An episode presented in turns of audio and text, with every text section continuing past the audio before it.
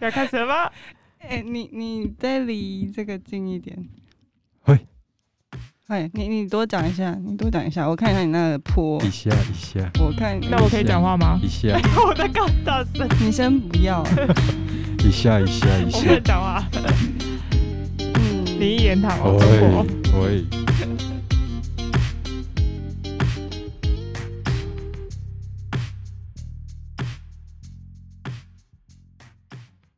嗨，大家，你们好。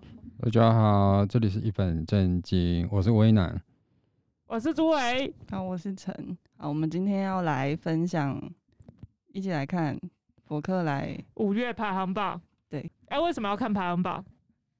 看一下现在流行什么，关心一下，关心一下现在书市卖什么书。那你们会根据排行榜买书吗？我不会，不会。为什么？那我们讨论的意义是什么？跟大众分享一下啊。有时候就是这样看，突突然看到就没有发现的书啊。对，可能会因为因为这些销售去翻了这本书，就发现它真是太好看了。这也是一种购书的方法。嗯，不过听起来我们三个都不是会根据排行榜买书的人，所以，哎、欸，我看到一个最近排行榜的嗯总榜冠军。第一名都是谢孟公的书《灰阶思考》这本书，最近真的相当的畅销，而且名气非常的大。这本书是一个相当、相当值得当做入门的书籍，不管是你的工作态度、生活态度，甚至更进阶一点、进阶一点的理财态度，都可以参考这一本书哈。所以你有看过？我有稍微翻了一下，但是没有把它看完。那你喜欢吗？哎、呃，我讲这样你应该了解了。哎哎、欸欸，可是这样子看，就我们虽然还没念，但第三名也是谢梦工有关书籍。哇，这里第三名是谢梦工在他的平台上面推荐的书，叫《致富心态》。这本书也是畅销，畅销啊。一直在书店的排行榜前几名，已经出版非常久一段时间。希望大家看了都可以致富啦，不然的话看了也不知道从哪里。但是我觉得有这种畅销书也是好事。为什么？毕竟有时候你就是觉得说，好像大家都不买书，是不是啊？如果有个话题书出来，愿意有更多人因为这个话题或者是这个讲话有影响力的人来买的话，总体来说，我觉得至少。达成了一个消费转换率，是对喜欢书的人来说是一件好的事情，乐观其成。也或许是很多人没有看书的方向吧，或许这个排行榜可以给他们一个购书的一点契机，他们可能会去从中找到一些自己喜欢的议题，或者是自己喜欢的作者，这都还蛮不错的。听起来你是很赞同大家称谢梦工为出版业救星喽？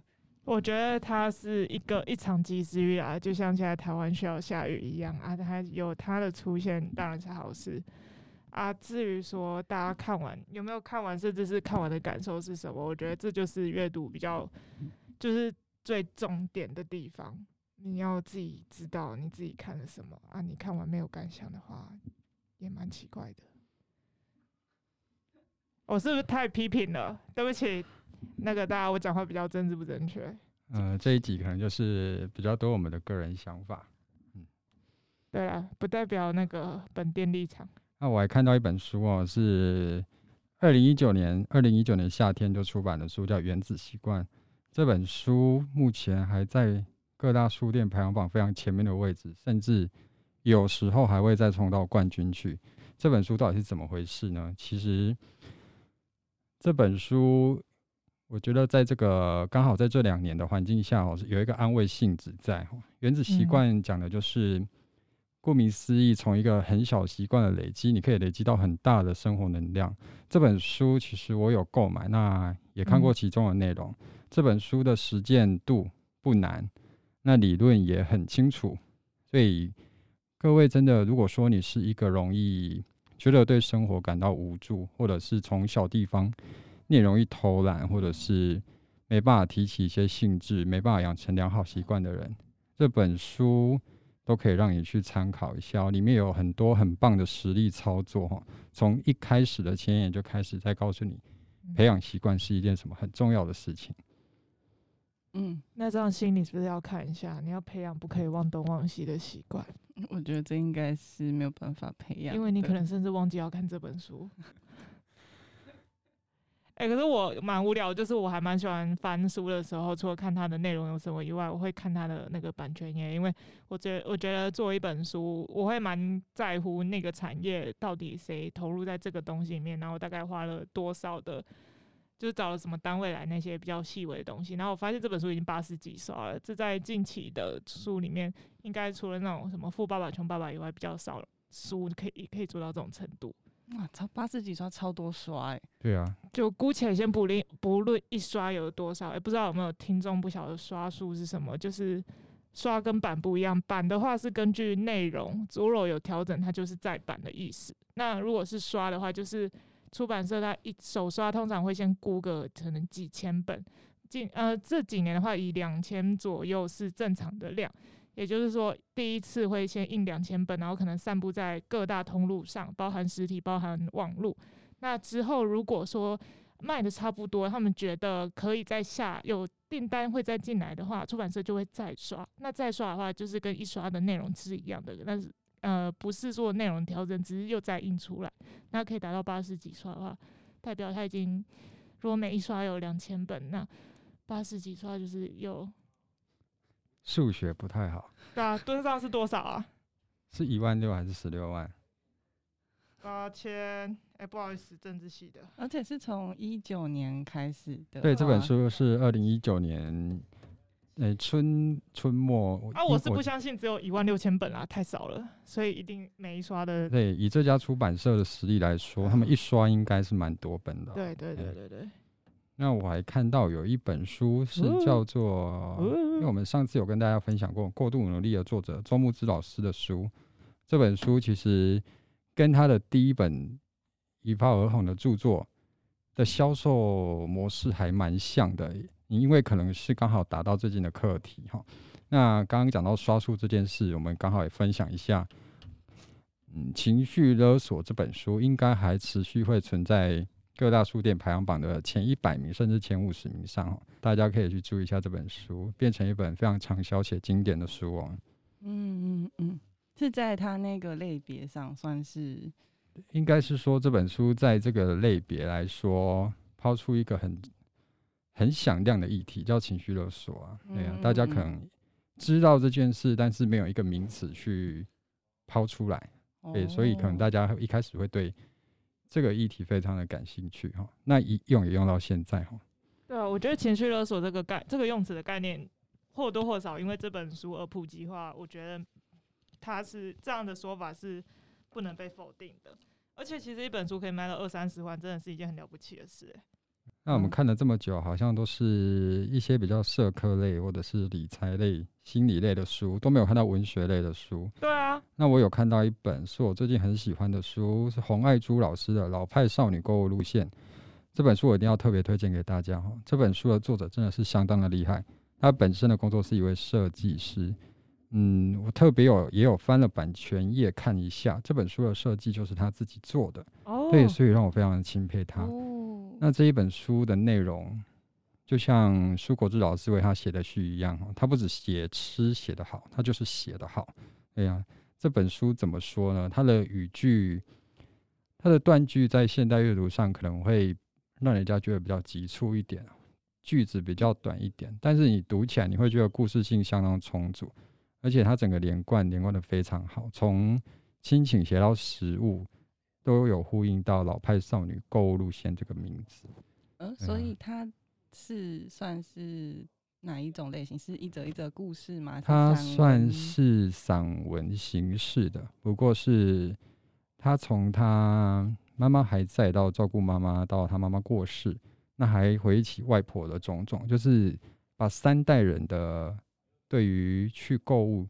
去菜市场或者是大市场，他们记忆中的那种贩卖食食物的地方的一些回忆，把它串成起来，串起来的一一本文集啊。哦，嗯，好，好，哎、欸，我记得南之后应该会特别有一集是来分享这一本书。没错，没错，我现在在构思，想要分享这一本书，因为这本书真的相当的精彩，后续跟大家再继续分享。讲个三十分钟吧。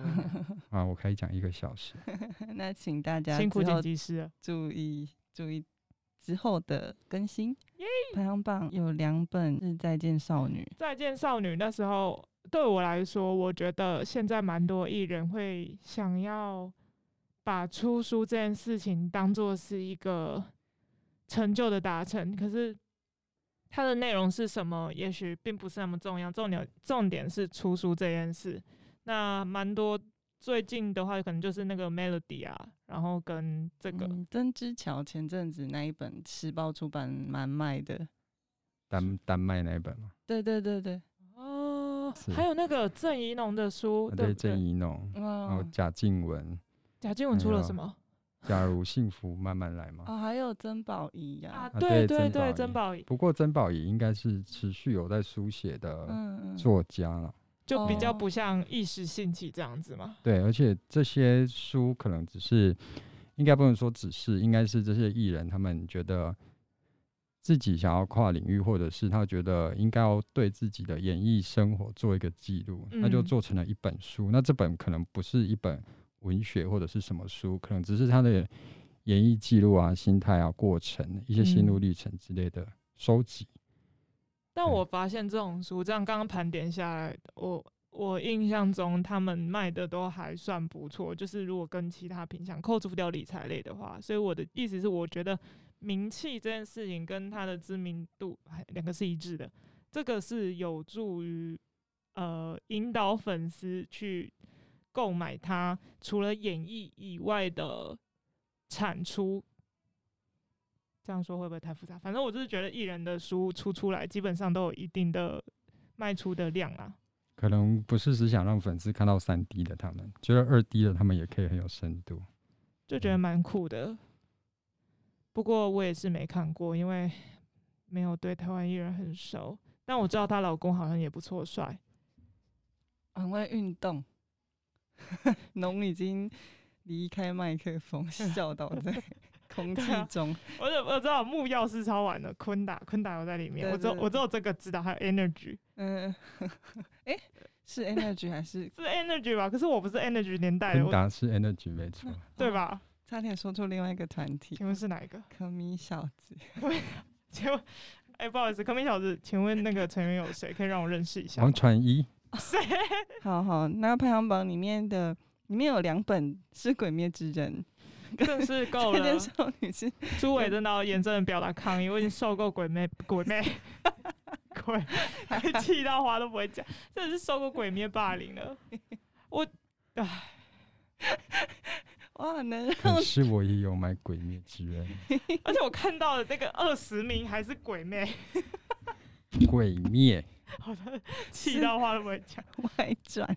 我就真的是，而且我之前遇过一个最扯的是，他们那个一般人跟风跟到买《鬼灭》是为了买改编成电影版的那三集。哦，对，八到十集是无限列车。我觉得这对于一个会看漫画、会就是是。宅宅的人来说，这是一个对作品非常可惜的行为。你要嘛，你就是大家好啦，虽然是你个人自由，可是我就觉得你必须要有他的好坏都接受，就是他精彩不精彩的地方，你都要去认识，你才知道这个作品真正想要表达的东西是什么。嗯，希望各位五岁小孩可以再进步一点。哇，地图炮！好，说到漫画，推荐一下好了。哎，我很喜欢前野一二零画的一部漫画，叫做《恶魔的破坏》。嗯，不过我今天才发现他他现在已经出到第九集了。那我收集的集数还留在第五集，所以我觉得自己真的是非常不尽心。那你前面还记得吗？前面不太记得了，因为看很久的书了。会喜欢这部漫画是被他的画风所吸引。那当然还有他的故事，我不知道是大家给他的标题，还是他自己下的标题。他是反乌托邦下的一部故事。嗯嗯，我可能有点忘记内容了，大家有兴趣可以去看一下。东贩出版社出版的《恶魔的破坏》。那他最近还有一本短篇集，嗯、就是我记得你好像也有那个我代购，那个我有收藏起来，可是我还没看它。嗯嗯嗯，希望可以赶快看到它。嗯嗯嗯，我记得陈之前不是有买那个吗？恶魔的话，也不是原本要买。没有，那是因为我看到那一集封面超可爱，我就把它放进我的箱子，但是我还没买。那你有打算买它吗？我现在想要买有点太多了。那你最近是不是？我记得你看了一部什么红绿灯的东西，可以小分享一下吗？红绿灯就是啊，你说高中生那个去唱卡拉 OK 吧？请介绍。那那一本漫画是我们现在是在讲一个无关于排行榜的事情，但无所谓。那一本漫画的作者真的超棒的，他叫做河山亚马。反正他这一次新出的叫做《去唱卡拉 OK 吧》，是一个、嗯、呃黑道男。去找国中男学唱歌的故事，听起来很莫名其妙。因为那个国中男为什么他是唱歌很厉害，是不是？对，他就是唱歌很好听，然后黑道男发现了，然后他们就是他、嗯、有这样子剧透哎、欸，你不要剧透的去介绍他，这就是厉害的地方啊！就是黑道男去找他学唱歌，然后因为他就是。他就是你是不剧透说不下去，对，因为我觉得每个部分都很小心，很好看。那你那你推一个他最大的特色是什么？听起来设定很荒谬。这个人设本身就非常有趣了。对啊，它里面就是有蛮多会吐槽的地方，但我觉得 他这次最棒的是，因为他有安插一些日本的。经典歌曲在里面，所以如果搭配着听的话，会觉得嗯升级。嗯欸、是有声漫画吗？没有啦，就是我自己去找歌，因为它太吵了吧？它里面的主题曲是 X Japan 的歌，哦，因为他们有办一个歌唱大赛，嗯，然后你如果唱很烂，他们里面的阿尼基不爽。就会，他会把你不喜欢的东西刺青刺在你手上，干这啥？然后就是有一些小弟就会在里面说什么要 要，就是把故意把喜欢的东西讲的很讨厌，然后就会被刺在上面。但是不管怎么样，这招都没有奏效，因为刺青大哥的技术太差，他怎么样都会刺得像便便一样，所以大家都很不想。于是他就需要很努力的去。升级他的歌唱技巧，这样好好疯哦！这个这是他们之中的故事。这个漫画真的超赞。他上一部的《为你着迷》也很棒，但他是比较多的短片这样子。嗯，我讲完了，希望大家可以去看。我觉得，我觉得便便吸引到我，我来看一下。好了，我们回归正题好不好？刚刚已经看到了第十名之外吧。可是我不得不说，这前三十名我没有一本我有看过哎，我觉得自己完全不能够分享我对这些书的看法，有点残念。我知道慢慢的飞到我这一次的谈话了。嗯、我我觉得，因为这样看起来的话，大部分出就是心理类型的书，有立下界限啊，过度努力啊，去你的正常世界等等，跟如果是在。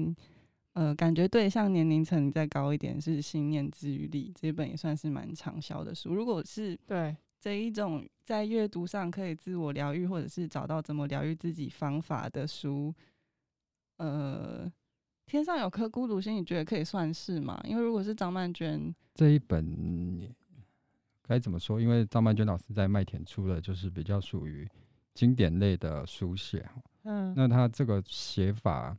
真的有一点疗愈性质，该怎么说？就是他可能会利用那些诗句去带入我们的生活，那把一些生活上不如意的东西，应该算是用诗句上面的诗意去弥平它吧。我觉得。可是我刚刚就是在两位对话的时候，却我我想到了一件事，想通了一个道理，就是我自己觉得，如果说现在这种心灵类的书这么多的话。我我觉得大家不可以把这种东西当成是一种救命稻草，比如他可能跟你说什么三句话搞定你身边的猪队友这之类这种很立即成效性的术语，我觉得不要把它寄太多的期望。我觉得阅读这件事它本身是一种累积性的，也就是说你看完这个，也许你懂它的意思，你可能这几个月内你可以反复的提醒自己说要用这种方式去面对你的人生，但我不觉得它是可以长久的发挥什么功效，也就是说。我觉得不要因为看了什么心灵励志类的书，你就觉得它可以改变你一生，那是不可能的事。如果可以的话，那大家其实买了第一本之后，你就不会再买后面相关主题的书了。啊，为什么这种书还会一直出现？就是因为需要更多，就是这个问题没有被解决，它没有办法透过阅读去改善。呃，也不就是不能立即成效啦。所以我觉得大家就是。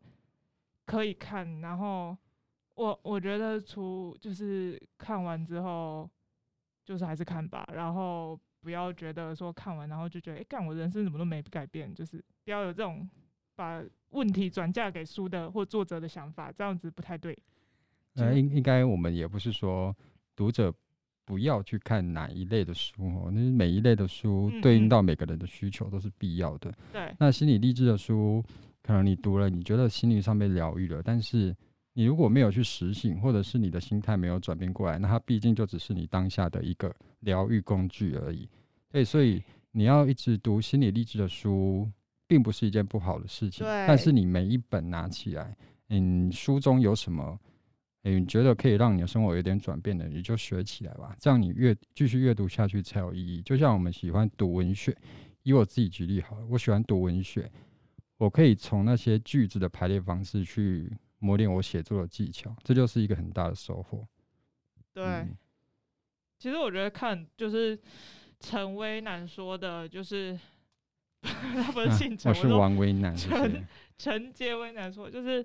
我觉得很多类型的书其实都可以有启发作用啊，它有点像是这种在随便简报的感觉，就像是看个漫画。我自己是那种，我还蛮喜欢看《海贼王》，是《海贼王》的脑粉。然后我自己就觉得，就是很多人都觉得什么大长篇啊，看都看不完，然后也不知道讲啥会啊，真的有什么好看的？就是我觉得对我来说，它是有我一个人生很大的启发，是因为它里面有很多热血的东西。然后你在不同的年纪看的时候，你可以关注到点不一样，所以。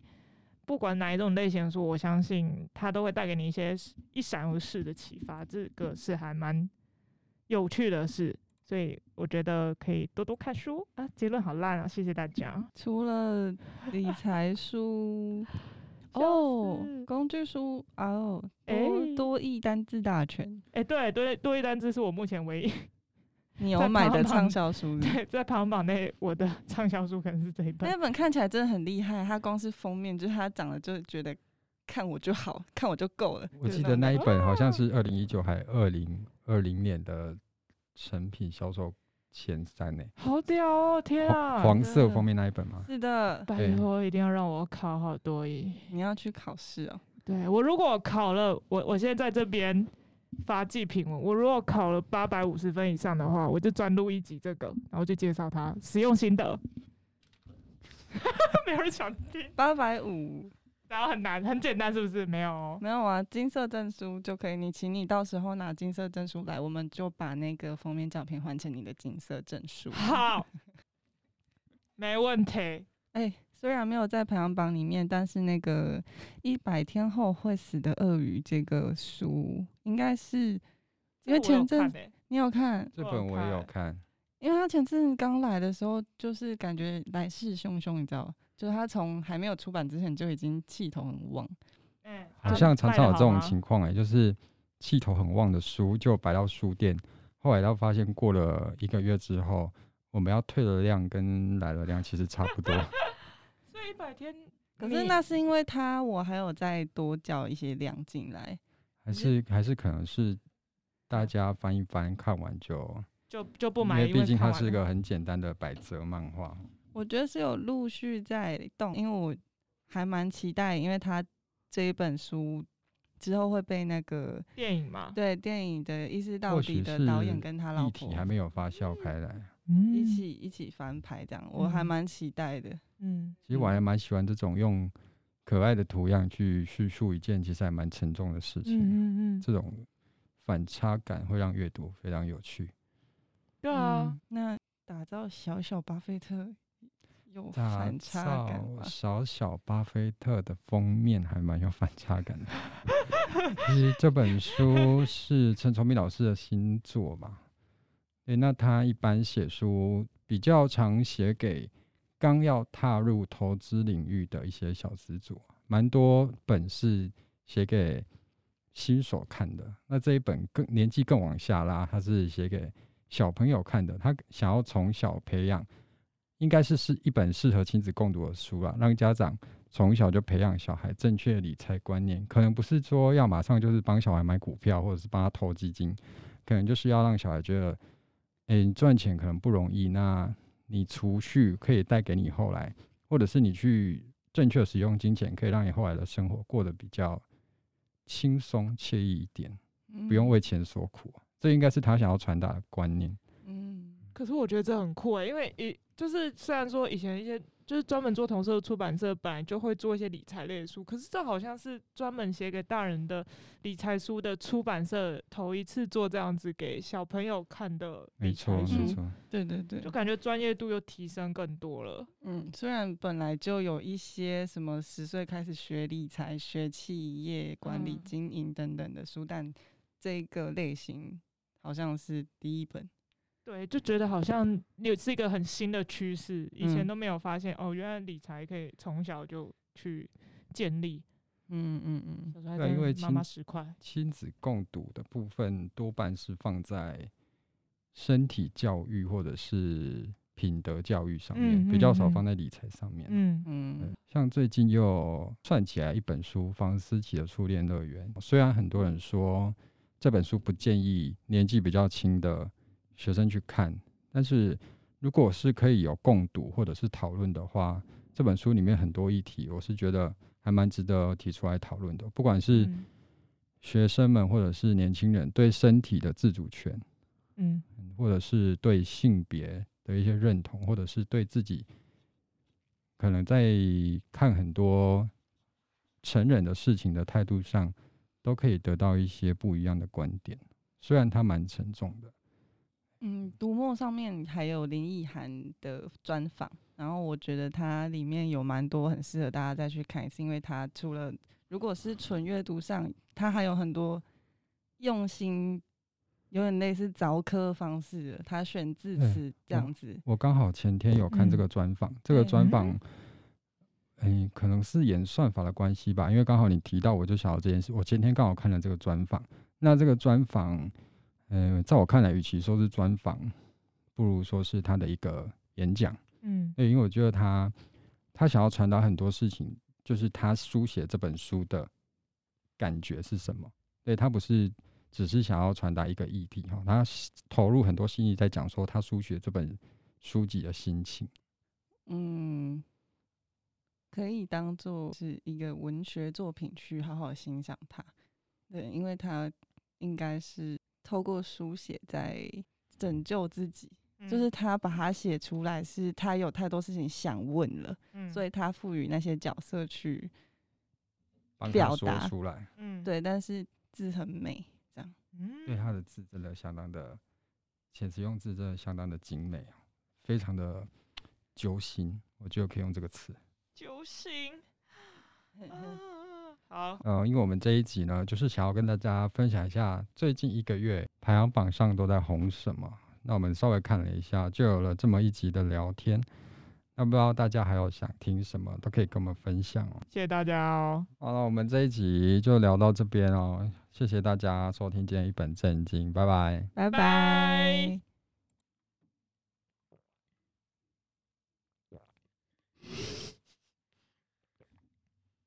故意要突然要我喝水，变很难呢、